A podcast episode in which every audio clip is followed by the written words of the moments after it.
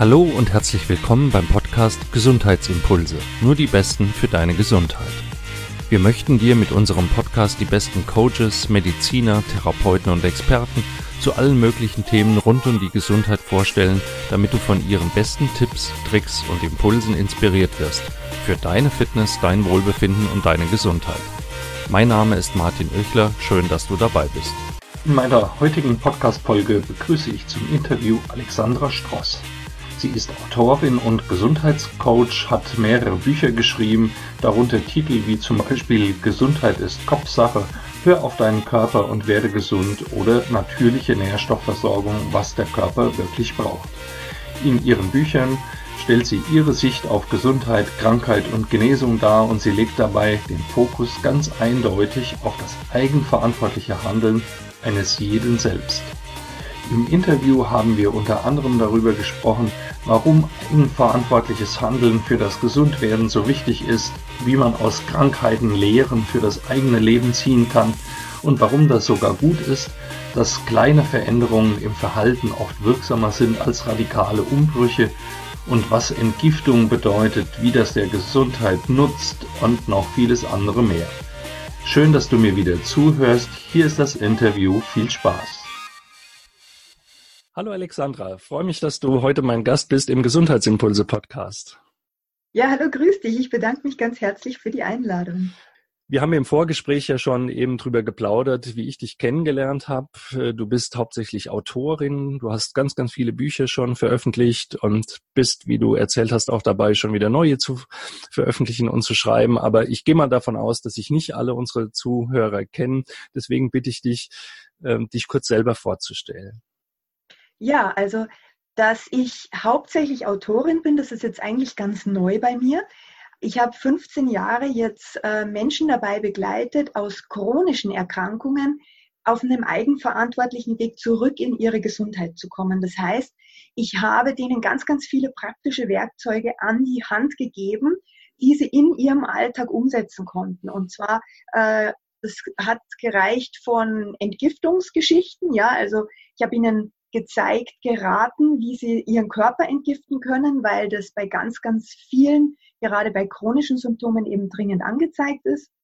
Und dann habe ich ihnen aber eben auch gezeigt, wie sie notwendige äh, Veränderungen in ihren Verhaltensmustern, in ihrem Alltag integrieren können. Ja? Weil die meisten Menschen wissen ja, dass es da was gibt, was nicht so optimal läuft in ihrem Leben, aber sie kriegen es nicht richtig umgesetzt. Mhm. Und äh, da habe ich sie eben auch dabei begleitet. Und nebenbei habe ich immer viel geschrieben, Vorträge gemacht und auch so Online-Programme gemacht. Das liebe ich, weil gerade so Online-Programme den Leuten unheimlich beim täglichen Dranbleiben helfen. Und das ist einfach so mein Steckenpferd. Ja, also ähm, was mir ganz wichtig ist, dass die Menschen selbst aktiv werden, weil ich glaube, das ist der Auftrag hinter der Krankheit. Also ich glaube nicht, dass dass äh, eine Krankheit einfach so vom Himmel fällt und dass dann die einzig wahre Lösung ist, dann nach der geeigneten Tablette zu suchen, sondern ich glaube, dass eine, eine Symptomatik immer zu einer Art von Veränderung einlädt und dass diese Veränderung einfach von demjenigen selbst umgesetzt werden sollte und, und zwar mitten in seinem Alter. Heißt das, du hast als, als Coach oder als, wie man in Deutschland sagt, Heilpraktikerin gearbeitet? Oder wie, wie würdest du dein, deine Tätigkeit bezeichnen? Ja, das ist so ein bisschen luftleerer Raum, weil also der Begriff Coach ist in Österreich geschützt, das bin ich nicht, ich bin in Österreich zu Hause und ähm, Heilpraktiker gibt es in Österreich auch nicht. Also wie ich, ich, ich habe mir selber eine Berufsbezeichnung verliehen und die lautet Körperdolmetscherin. Das heißt, ich habe für die Menschen die Botschaften ihres Körpers übersetzt. Und von meiner Ausbildung her bin ich Tierärztin. Ich war in meinem ersten Leben bin ich Tierärztin, das heißt, ich weiß relativ genau, wie der Körper funktioniert. Okay. Aber ähm, die Herangehensweise habe ich dann doch ein bisschen geändert.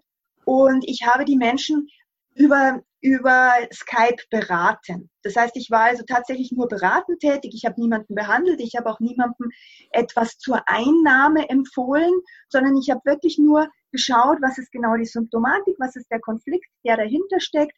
Wie kannst du in deinem Alltag ganz praktisch in welchen Situationen kannst du da aussteigen aus den Mustern, die dich in diese Situation gebracht haben? Und wie kannst du vielleicht zusätzlich noch deinen Körper unterstützen, sei es jetzt vielleicht durch irgendwelche Ernährungsmaßnahmen oder eben durch die Entgiftung?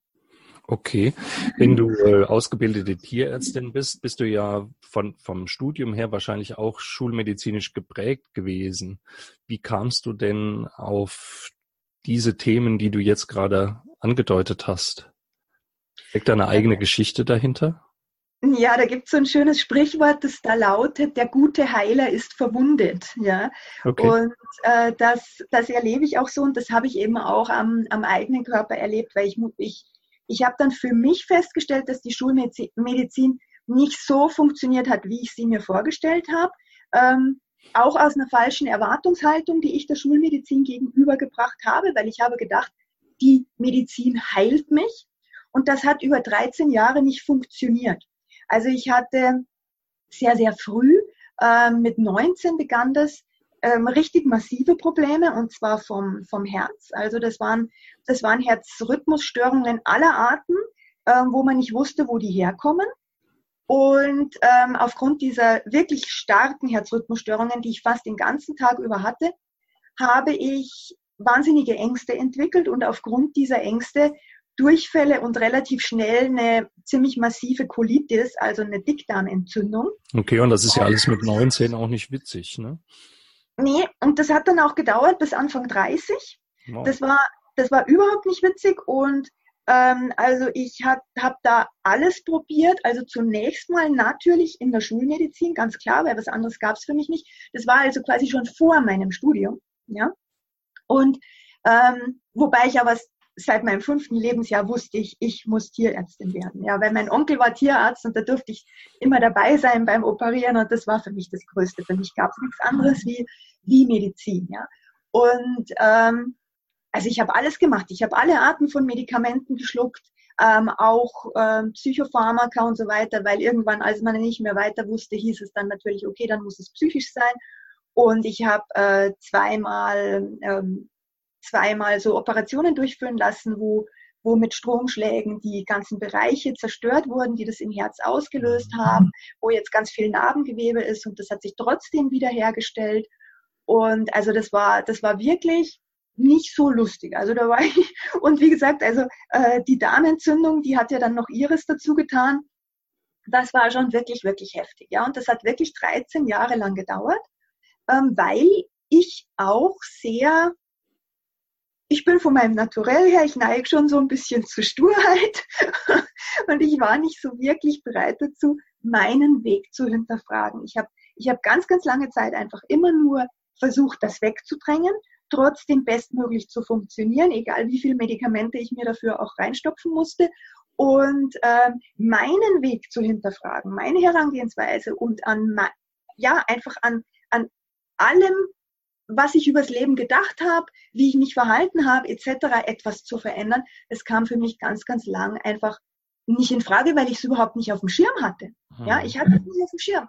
Und, und nach 13 Jahren bin ich dann auf ganz verschlungen Wegen zu einer Heilerin, also zu einer richtigen Geistheilerin, die mir die Hände aufgelegt hat und das war natürlich nicht das, was mich geheilt hat, aber die hat mir meine Einstellung verändert. Die hat mir gesagt, du pass auf, du musst dich verändern.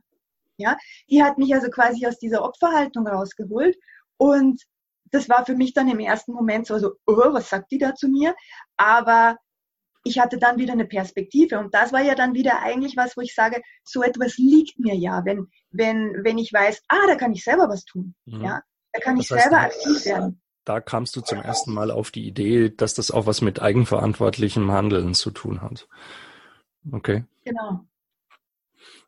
Spannend. Also, das dann auch wieder eine eigene Geschichte, so ein, so ein Shift im Mindset, wie man heute sagt, ne? eine Veränderung in der eigenen äh, geistigen Haltung dazu. Ähm, dein, dein ja auch Karriereweg letztlich dann geprägt hat und du dadurch dann was ganz anderes gemacht hast. Mhm. Du hast äh, jetzt schon viel über Eigenverantwortlichkeit gesprochen. Auch zuvor hast du gesagt, du hast Menschen dabei geholfen, eigenverantwortlich wieder ihr Leben in die Hand zu nehmen und was zu ändern.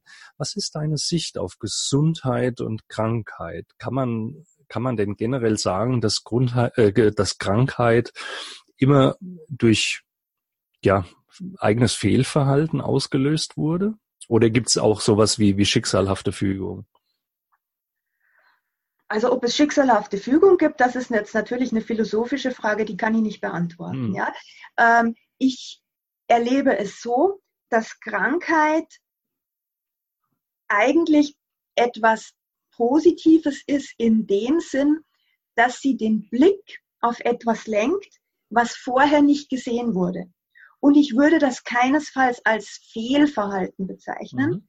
sondern ähm, Krankheit ist für mich ein Zeichen, jetzt steht ein Lernschritt an. Mhm. Ja, jetzt kann ein Entwicklungsschritt passieren und die Krankheit lenkt eben den Blick in eine bestimmte Richtung.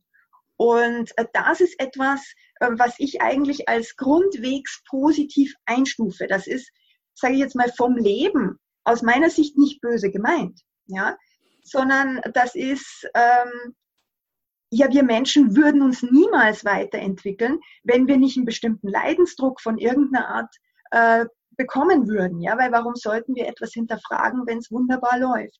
Hast du, ein Beispiel, da, hast du ein Beispiel dafür? Ein ganz praktisches, alltägliches Beispiel?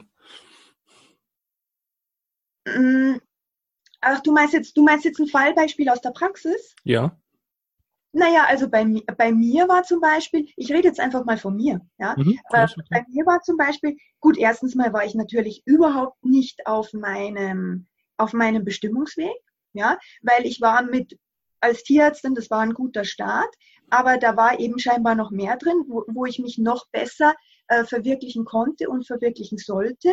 Und natürlich eben auch so die ganze Einstellung dem Leben gegenüber. Ich bin heute so dankbar, dass ich nicht mehr so diese diese, dieses, diesen verbissenen Tunnelblick, ja, und die, die ganzen Möglichkeiten außenrum ausblenden. Das war so meine, meine Herangehensweise. Anderen Menschen und dem Leben gar nicht richtig zuhören, weil ich weiß ja eh, wie es läuft. Ja? Mhm. Also das hat mich unheimlich eingeschränkt in vielen Bereichen, auch in meinen, meinen Beziehungen. Nur da kann, konnte ich es wegdrücken. Nur irgendwann wurde es in meinem Körper so eng, dass ich es nicht mehr wegdrücken konnte. Und das war für mich so schön, das zu erleben. Also ich habe durch diesen Weg meine Bestimmung gefunden. Ich habe auf diesem Weg im Endeffekt die Liebe zum Leben und zu den Menschen gefunden. Ja. Erlebst du denn in deiner, ich nenne es jetzt mal Coaching-Praxis oder in deiner Beratungspraxis, nicht viele ähm, Klienten, die sagen, ich kann nichts ändern, ich bin gezwungen, mein Leben so oder so zu führen, ob das jetzt der Beruf ist, ob das familiäre Zwänge sind, ob das finanzielle Zwänge sind, die da nicht wirklich rauskommen können oder auch nicht rauskommen möchten? Ähm, ich möchte nur ganz kurz sagen, dass wir jetzt, was die Beratungspraxis anbelangt, von der Vergangenheit sprechen, weil ich nicht mehr berate. Mhm. Ja? Ich habe mich da ganz rausgenommen. Aber du hast Jahre Erfahrung damit. Ich habe jahrelange Erfahrung, genau. Deswegen beantworte ich dir die Frage auch sehr gerne. Also ich muss ganz ehrlich sagen, ich habe mich schon wirklich allein jetzt, wie ich nach außen kommuniziere, zum Beispiel über das Internet, ganz klar auf die ausgerichtet, die sagen, ich möchte etwas. Mhm. Ja, ähm, das war mir ganz wichtig, weil ähm, ich war wirklich die Ansprechperson für die Menschen, die wirklich chronische Erkrankungen haben, die schon jahrelang von Pontius zu Pilatus gelaufen sind und denen es da oben stand. Ja, also die echt gesagt haben, mir reicht's, ich tue alles. Ja, die aber nicht gewusst haben, was genau, beziehungsweise die in der Vergangenheit schon ganz, ganz oft probiert haben und wirklich, die, die haben zu mir gesagt, ich habe schon alles gemacht. Aber irgendein Missing Link hat halt noch gefehlt und den haben wir halt dann gemeinsam gesucht. Mhm. Ähm, trotzdem, auch bei diesen Menschen, die extrem viel Bereitschaft mitgebracht haben, sind wir immer wieder auf geistige Grenzen gestoßen, wo sie dann gesagt haben, oh, da kann ich aber nicht drüber irgendwie. Ja? Nur, ähm, wozu ich dann immer einlade, das ist einer meiner wichtigsten Punkte, im Kleinen kann man immer etwas verändern. Ja, also jetzt mal im Außen alles gleich von oben äh, nach unten zu drehen, gleich zu kündigen, gleich den mhm. Ehemann zu verlassen, etc., etc. Das ist nicht unbedingt die Lösung, ja, weil das bedeutet noch nicht, dass im Inneren die Heilung erfolgt. Also es ist meistens sowieso die Lösung, erstmal da zu bleiben, wo man denn gerade steht und die Haltung dazu zu verändern. Und äh, das kann jeder. Das kann jeder. Mhm. Da wollte ich auch ein bisschen darauf hinaus, dass es wahrscheinlich gar nicht notwendig ist, jetzt das ganze Leben ähm, umzukrempeln, eine 180-Grad-Wende zu machen, sondern es sind ja oft die vielen kleinen Veränderungen, die man im Alltag sehr wohl verändern kann. Ne? Und um, um, um Beispiele auch für den Sinn von Krankheit als Impuls, etwas zu verändern oder einfach mal über eigene Verhaltensweisen nachzudenken. Das kann auch äh, eine Erkältungskrankheit und eine Grippe sein, wo man vielleicht merkt, man bewegt sich nicht genügend an der frischen Luft oder man ernährt sich nicht optimal oder oder solche Kleinigkeiten. Ne?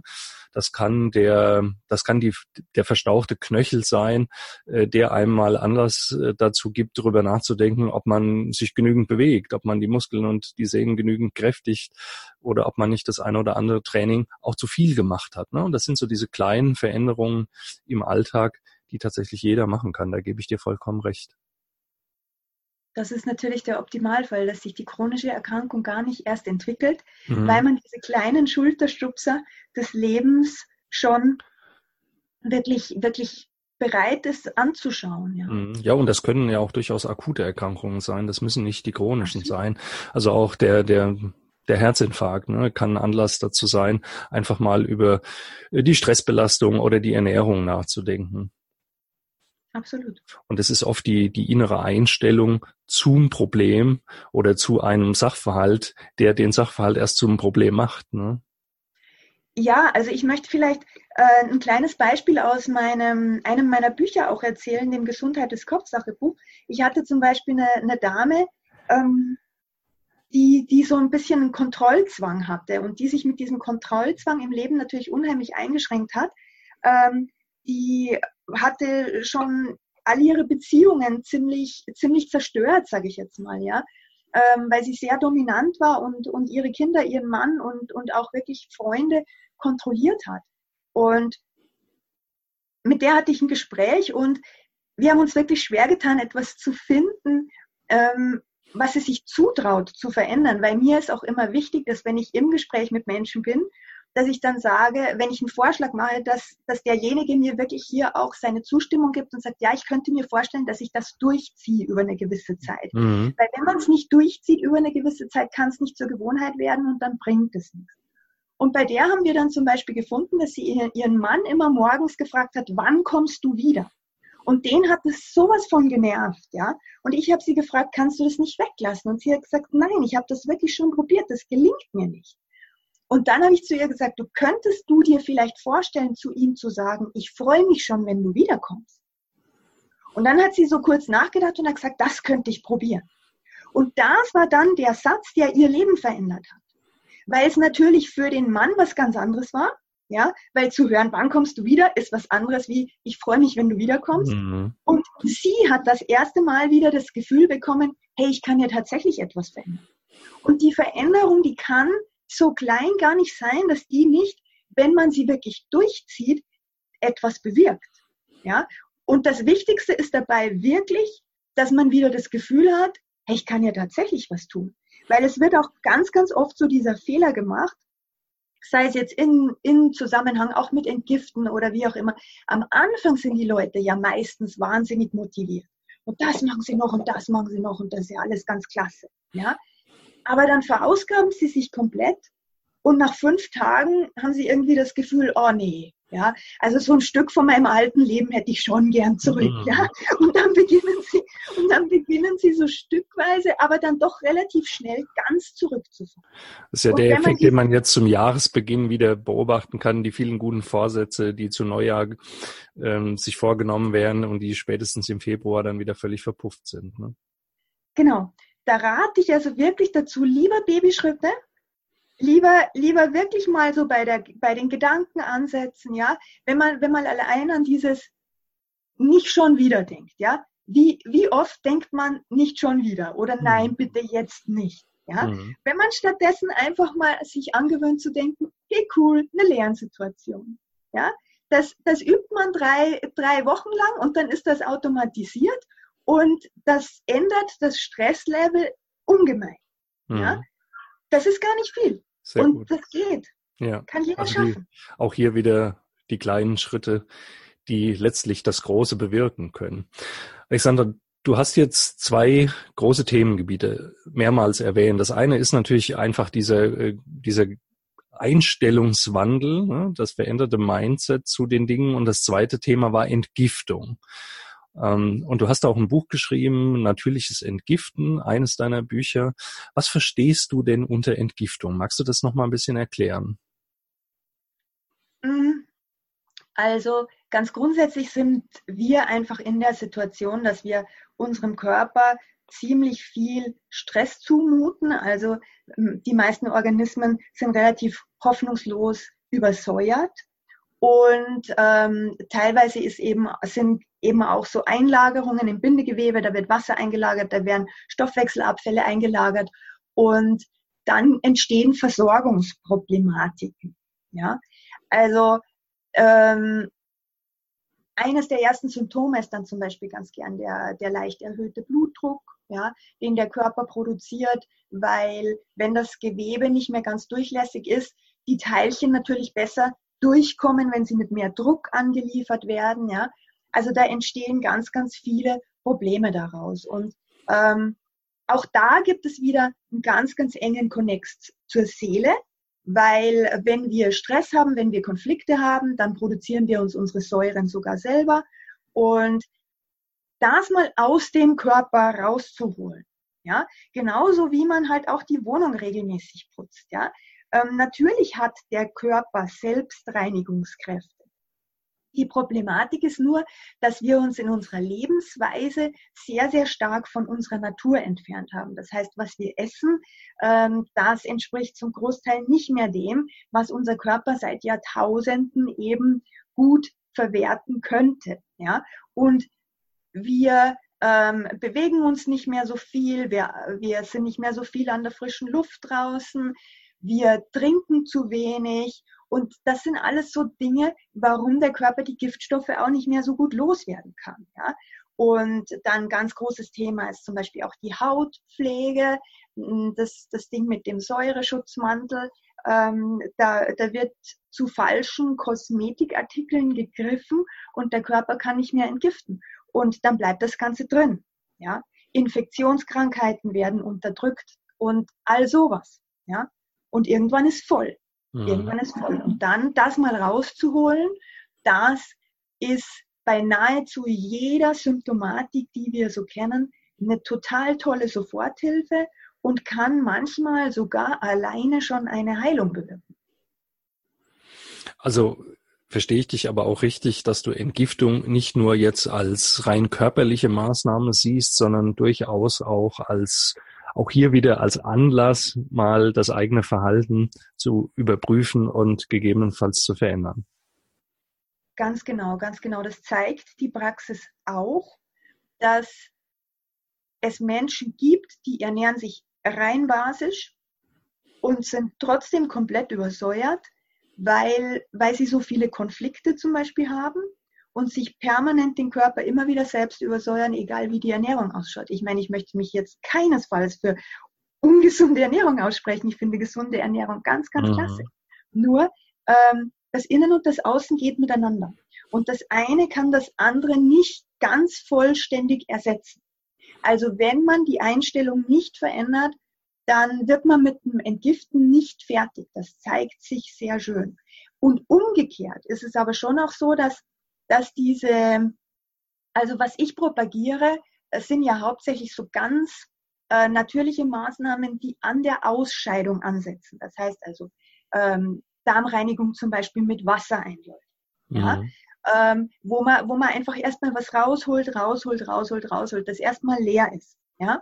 Und das ist etwas, das schaut sich die Seele an und dann beginnt die auch loszulassen.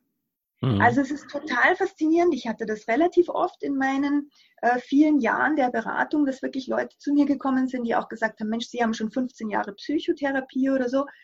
Und die haben dann eine Darmreinigung gemacht, eine komplette, eine längere. Und dann war das für die viel leichter, die alten Traumata zum Beispiel loszulassen. Ja. Das, das geht einfach miteinander. Und den Körper kann man leichter dazu überreden als Seele und Geist, alten Dreck loszulassen, mhm. Ja. Ich, ich, ich höre jetzt förmlich viele unserer Zuhörer sagen, ähm, ach, das, was ist denn das für eine Idee? Ein Einlauf, äh, meine Darmreinigung, was soll das an meiner Seele ändern? Also auch dazu ein Beispiel, ne? das ist das Erbrechen. Jeder von uns hat schon mal erbrochen und das ist ein Mechanismus, mit dem der Körper irgendetwas loswerden möchte. Das kann im einfachsten Falle irgendein verdorbenes Essen sein, aber ich glaube, äh, jeder von uns kennt das auch, dass es ihm mal übel, richtig schlecht erging äh, aufgrund von, von Angst oder, oder Trauersituation, da kann es einem auch schlecht werden. Also auch Gefühle können dazu führen, dass unser Körper etwas loswerden möchte. Und ein natürlicher Prozess dazu ist das Erbrechen. Und äh, ein Durchfall kann äh, genauso sein, ne? ein Durchfall aus Nervosität, wo eben Gedanken, Gefühle, körperliche Symptome nach sich ziehen. Und das funktioniert umgekehrt natürlich auch. Wenn wir uns mal richtig entleeren, wirklich mal den Müll nach außen transportieren auf verschiedene Wege. Das waren nur zwei Beispiele, Durchfall, Erbrechen, das kann aber auch Schwitzen sein und solche Dinge. Dann fühlt man sich hinterher manchmal ja auch wirklich erleichtert. Ich glaube, das kennt jeder und an diesen Beispielen äh, lässt sich mal verdeutlichen, dass da also durchaus die Natur Mechanismen entwickelt hat, die wir hier auch ähm, therapeutisch nutzen können, wenn es einmal nicht so gut geht. Ja, also das, was du ansprichst, das ist wirklich ein ganz, ganz wichtiger Punkt. Ganz, ganz viele Symptomatiken, vor allem Symptomatiken auch von akuten Erkrankungen, von Infektionskrankheiten, zeigen, dass der Körper sich reinigen möchte. Allein ja das Fieber durch, die, ja. durch, das, durch das vermehrte Schwitzen. Ja, also das ist, das ist wirklich ein ganz, ganz wichtiger Punkt. Und ähm, früher hat man das ja gemacht. Früher war das ja selbstverständlich, dass man in der Fastenzeit auch wirklich fastet, zum Beispiel. Mhm. Ja, also diese, diese Reinigungszyklen dem Körper zuzugestehen, das war einfach auch Teil des äh, spirituellen, religiösen Lebens, sage ich jetzt mal, ja.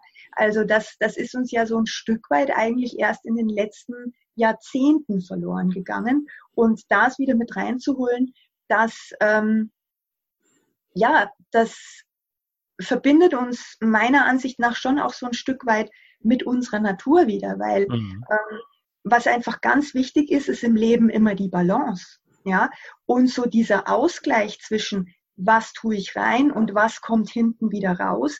Das ist bei uns schon sehr stark verschoben. Also nicht nur auf der körperlichen Ebene. Man weiß zum Beispiel, dass Afrikaner im Schnitt die vierfache Kotmenge eines Europäers produzieren und die essen aber oft nicht mal die Hälfte.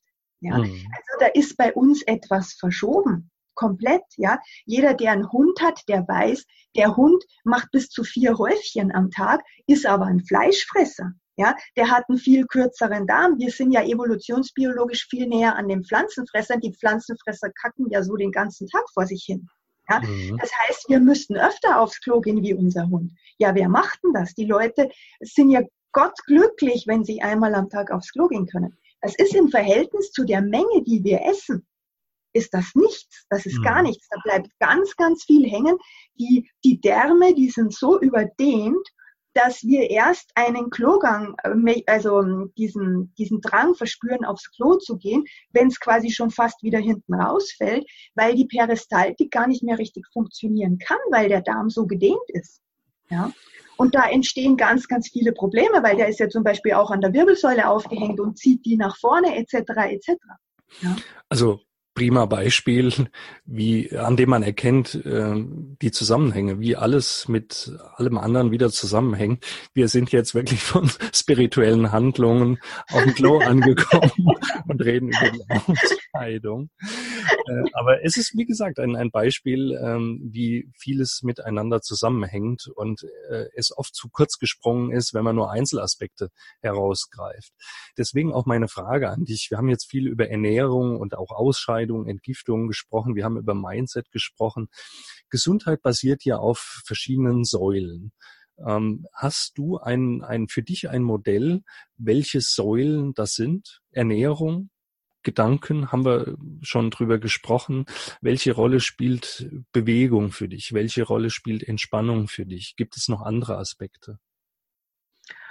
Ach ja, da gibt es schon ganz, ganz viele Aspekte. Ähm, aus meiner Sicht ist es so, dass wenn man sich auf das Mentale und ähm, auf, diesen, auf diesen Aspekt der Entgiftung, wo ja Ernährung auch dazugehört. Mhm. Ja, würde ich jetzt mal sagen, wenn man sich auf den konzentriert, dann passiert ganz, ganz viel von alleine. Ich habe das erlebt, weil ich habe mich wirklich auf das konzentriert. Was ich mit den Menschen nicht gemacht habe, waren jetzt irgendwelche Entspannungstechniken zum Beispiel. Ich habe denen auch keine Bewegungsübungen gegeben.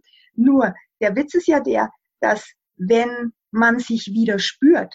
Wenn, wenn der Darm wieder leer ist, dann, dann, dann spürt man zum Beispiel auch wieder, dass man Appetit hat auf etwas Gesundes, ja, dass man nicht permanent diesen Heißhunger hat, ähm, auf irgendwelche Süßigkeiten oder wie auch immer.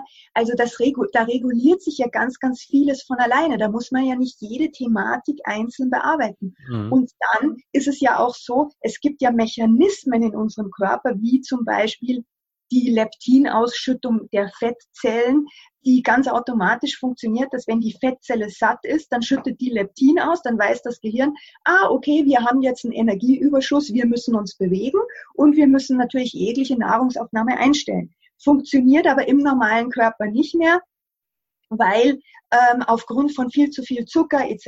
etc. oft äh, Insulinresistenzen vorhanden sind und die Hormone nicht mehr erkannt werden, also keine Leptinerkennung mehr stattfindet. Also ich würde wirklich sagen, ähm, man muss jetzt nicht grundsätzlich alle Baustellen auf einmal aufmachen. Ja, man, man kann das machen, wozu man sich hingezogen fühlt und was einem gut tut, selbstverständlich. Ja, aber es gibt schon so gewisse Parameter, wo ich sage, wenn ich wenn ich, wenn ich jetzt zumindest mich wieder auf die Grundbedürfnisse meines Körpers konzentriere, das sollte ja eigentlich eine Selbstverständlichkeit sein. Mhm. In der Praxis schaut es so aus, dass die Menschen oft schon abwinken, also jetzt nicht die Menschen in meiner Praxis, weil die sind wirklich bereit, aber die Menschen, mit denen man so ins Gespräch kommt, ja. Wenn da so jemand einen Schlaganfall gehabt hat und man dann irgendwann so mit ihm redet, na, wie viel trinkst du denn eigentlich, ja? Und sagt, ja, ach, trinken tue ich jetzt nicht so viel, ja, ich trinke ein bisschen Kaffee, am Abend dann ein Bier, ja. Und wenn man sagt, du, du solltest aber schon zweieinhalb Liter Wasser am Tag trinken, sage ich jetzt nicht mehr. Ja, also das habe ich ja mhm. vor zehn Jahren mal gesagt. Aber dann heißt's, ah nee, ja, also äh, es sind manchmal schon wirklich die einfachsten Sachen, ähm, wo die Leute schon sagen, hm, weiß ich nicht, bin ich nicht so bereit, ist mir irgendwie zu mühsam. Und wenn die absoluten Grundbedürfnisse des Körpers nicht erfüllt sind, dass der dann nicht so funktionieren kann, wie ich mir das vorstelle und dass sich das natürlich auch auf meine Seele auswirkt, weil weil es sich natürlich auf meine Seele auswirkt, wenn der ganze Körper zum und, und mein Darm zum Bersten gespannt ist, wenn ich eine komplett entgleiste Darmflora habe oder was auch immer, ja, natürlich merke ich das seelisch. Ja. Mhm. Da kommen wir jetzt zum, zum nächsten Thema. Du hast ja schon, wenn ich richtig gezählt habe, sechs Bücher veröffentlicht in den letzten Jahren. Habe ich richtig gezählt? Du hast, du hast gut gezählt, ja. Du hast gezählt, gut ja? gezählt. gut recherchiert, ne? Ich habe sie zugegeben nicht alle gelesen, aber ein Teil und äh, ich habe ja auch noch ein bisschen Zeit. Die anderen werde ich mir also durchaus auch noch zu Gemüte führen. Aber dein letztes Buch, was du äh, Anfang 2018 veröffentlicht hast, heißt natürliche Nährstoffversorgung. Das heißt, es ist dir ja offensichtlich wirklich ein Anliegen, auch die Leute dazu zu bringen, äh, mal über das, was sie oben hineinstecken, nachzudenken und nicht nur über das, was auf irgendwelchen Kanälen wieder herauskommt. Und wenn man den, äh, den Klappentext dazu liest, dann steht da, wir verhungern vor vollen Tellern. Ähm, was ist denn dein Gesundheitsimpuls, den wir aus diesem Buch herausziehen können? die Quintessenz ist mit Sicherheit so natürlich, wie es irgendwie geht. Und so natürlich, wie es irgendwie geht, bedeutet ähm, auf jeden Fall mal regional und saisonal und so viel als möglich direkt aus der Natur. Ja? Mhm. Das heißt, ähm, wirklich auch, so wie das früher war. Man hat ja die Kartoffeln zum Beispiel äh, mit der Erde unten im Keller eingelagert. Ja, man hat die nicht gewaschen bis zum geht nicht mehr. Und ähm, man hat auch sehr, sehr viel roh gegessen. Man hat Kräuter gesammelt und so weiter und so fort. Man, man hat auch die Schätze des Gartens verwertet, wie zum Beispiel die Brennnessel. Ja? Also ähm, das sind so, so ähm, tolle Nährstofflieferanten und ähm, ganz, ganz wichtiger Punkt sind für mich auch immer ähm, die Bakterien. Ja, also wir mit guten Bakterien werden wir ja so gut wie überhaupt nicht mehr versorgt, weil, weil alles extrem hoch erhitzt wurde, ja, alles extrem gewaschen wurde und im Haus wird mit sehr, sehr scharfen Putzmitteln geputzt etc. etc. Und wann immer etwas keimfrei ist, dann siedeln sich zuerst die Bakterien an, die uns eher nicht so gut tun, ja. Mhm. Ähm, die guten Bakterien, die brauchen wirklich ein recht natürliches Milieu. Und ähm, ja, wovon ich halt abrate, ist wirklich von diesen ganzen extrem äh, stark verarbeiteten Nahrungsmitteln. Also äh, Fertiggerichte, also dieses, dieses ganze industriell gefertigte Essen, da äh, würde ich also komplett drauf verzichten. Also auch dein Credo, das zu essen, was man noch als, wo man das Grundnahrungsmittel noch erkennt, zumindest. Absolut, hm. absolut. Und man kann sagen, je länger die Zutatenliste ist, ja, ja, umso, umso minderwertiger ist es, was den, den biologischen Wert für unseren Körper angeht. Ja, absolut. Alexandra, wir haben jetzt wirklich ganz viele Aspekte schon beleuchtet, aber gibt es so einen, Hauptgesundheitsimpuls, äh, den du unseren Zuhörern noch mitgeben kannst und möchtest?